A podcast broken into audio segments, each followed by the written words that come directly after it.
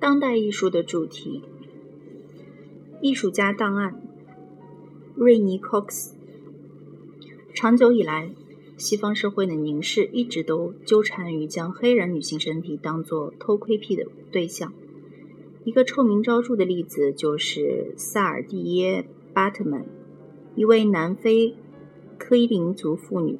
早在19世纪，他曾作为马马戏团的暖场节目被带到伦敦和巴黎展出五年。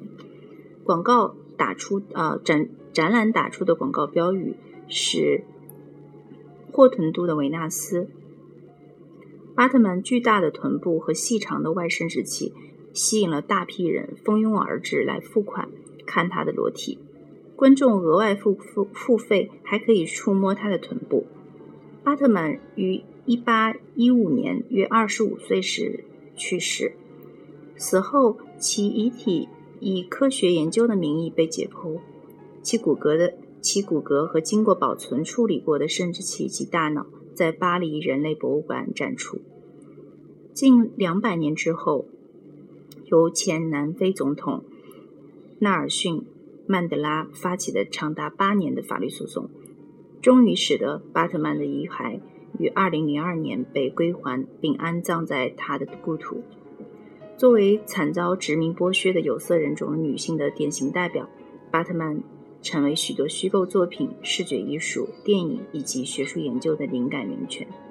他遭受的野蛮对待引发了关于权力。殖民主义、种族主义、理想美和新经济等众多议题。多媒体艺术家瑞尼·科克斯在其黑白摄影作品《霍屯都》当中，将自己重新塑造为巴特曼的形象。艺术家把超大号的假胸和假臀按在自己的裸体上，以此突出强调在黑人女性的视觉表征中那些被反复物化的身体结构和部位。那颇具卡通风格的人工假体，对伪科学策略进行了嘲讽。这一策略曾被用来支持基于体征差别而将黑人定位于社会低下阶层的论调。Cox 批判了昔日的展示如何将我们的凝视引向诸如丰满臀体这样、丰满臀部这样的身体结构特征。而这些特征与西方古典裸体肖像肖像中的理想化标准背道而驰。另外，Cox 将身将呃，Cox 侧侧身面对镜头的站姿和袒露袒胸露乳的女性正面肖像一样，都是19世纪客观展示人种类型的标准演示方式。与这些姿势相关联的是一种伪人类学。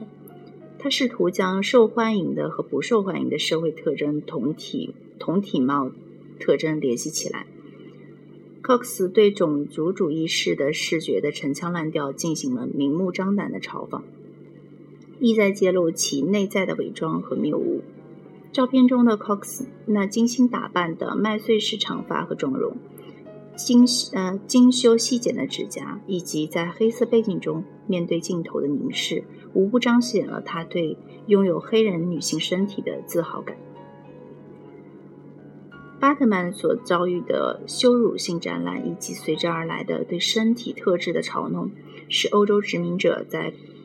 表征包括黑人女性在内的原住民时的典典型方式。原住民被视为低人一等的性性偏长者。艺术、文化和科学语境中对非洲黑人的表征，通过建立黑人相对于欧洲白人的他者性，旨在维护种族界限。黑人的身体属性被定型化和扩大化，然后被阐释为证明欧洲白人在道德观和人类文明上都具有至高无上的优越性的证据。古希腊以来的高雅艺术。一直致力于巩固一些美的标准，并使其永垂不朽。与这些标准相关联的是以理想化的欧洲人体，及皮肤白皙和有限类型的身体比例，以及其他一些身体特征。由于黑人女性的身体不符合这些标准，他们便看作是反常的和低下的人。与此同时，裸体艺术中的黑人女人、黑黑人妇女又被视为触手可得的淫乱的色情对象。这种性幻想由于裸体和罪恶之间的关键而被进一步强化，因此黑人女性的裸体形象又矛盾地刺激着那些迫切渴望异域风情的欧洲观赏者的欲望。正如丽莎·法林顿所言，投射在黑人女性身上的白种男性属性，就是无法抑无法抑制的性欲。尽管在有色人种的妇女和白白种男人的互动中，男人是毋庸置疑的性侵犯者，然而女人却被归为举止轻浮、淫乱无度的荡荡妇。自一九九零九零年代初以来。Cox 就开始以自己性感妖娆的裸体为拍摄对象，其作品的布景画面常常涉及的问题包括历史上的刻板定型、西方艺术中黑人形象的贫乏不足、母性和家庭角色以及女性性快感。他利用自己的身体，力图逆转黑人女性被对象化的局面，并通过随心所欲、无拘无束地以任何姿势展示自己的身体，来宣布女人。对于自我授权的主性体的权利。历史上来看，西方艺术家的创作对黑人女性的表现一直比较少见，为数不多的黑人女性也都是仆人、奴隶、妓女或异域野蛮人的定型化角色出现在作品中。摄影术发明之后，黑人妇女的表征越来越多，但仍然带有贬低人格、有损尊严的意味。考克斯以揭露西方高雅艺术中黑人主体严严重缺失这个问题为目标，制作了巨幅彩照。照片中，他将自己、家人和朋友的形象移植到艺术名作中。在其中几幅作品中，他采取了西方艺术中对理想化、色情化白种女性的根本表现方式——协议的裸体，将原作中的白人模特替换为自己的形象。并增加了新的配饰，比如在婴儿后背中，Cox 仿照安格尔的名画《大宫女》中的裸女摆出姿势。她脚蹬红色高跟鞋，手中的长鞭取代了原画中的带有生殖崇拜象征的羽毛扇。在《奥林匹亚男孩》中，Cox 模仿马奈名下嗯马马奈的名画《奥林匹亚》中人物的姿势。他的两个未成年的儿子取代原画中的黑人女仆，站在 Hawk Cox 身后。在这些令人震惊的大胆图像中，艺术家目光坚定地凝视着摄像机，向向将白皮肤假定为理想完美的断言发出挑战。Cox 还在他的部分照片中设计了第二自我式的人物。杰拉是一位身穿红色、金色、绿色和白色套装的超级英雄。这几种颜色是牙买加和拉斯特法拉斯特法里教旗帜上的颜色。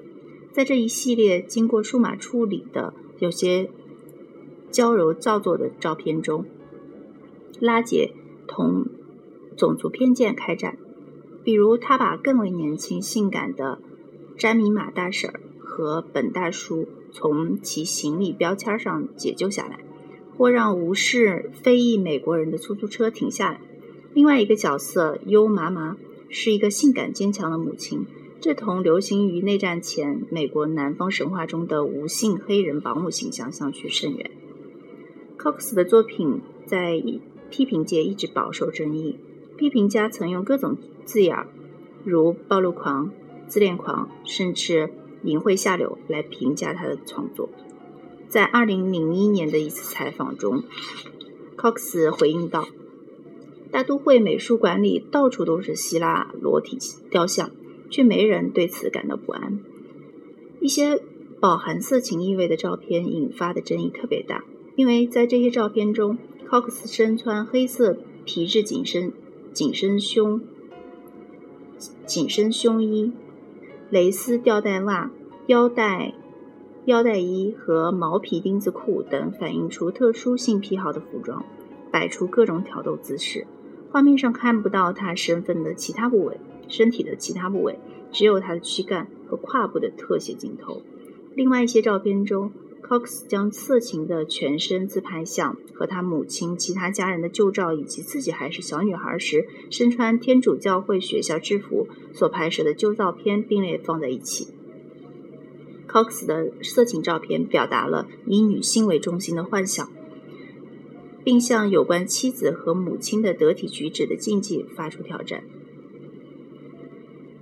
梅耶斯认为，尽管高克斯的影像产生了强大的力量，他本人也怀抱一定的政治抱负。然而，和其他有色人种的女性艺术家一样，克服观众的惯性思维对他们来讲是一件令人生畏的艰巨任务。梅耶斯声称，观看女性黑人女性的观众无法将他们视作完整的人，部分原因是他们的黑色的酮体已经被过分定性。身体本身象征着十分重大的意义，因为它承载着沉重的历史。观众透过科学味道十足的分析性词语，或透过欲望那无言的神经质的驱动力，开始逐渐理解这些历史记忆。Cox 意在对展示自己的身体的方式进行自如的掌控，